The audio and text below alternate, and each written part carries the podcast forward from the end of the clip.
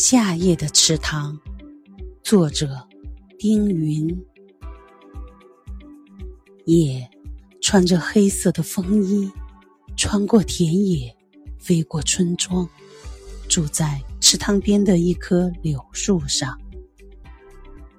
风倦了，躺在一朵朵晚花里，满池的水啊，在满天星星的陪伴下，一圈。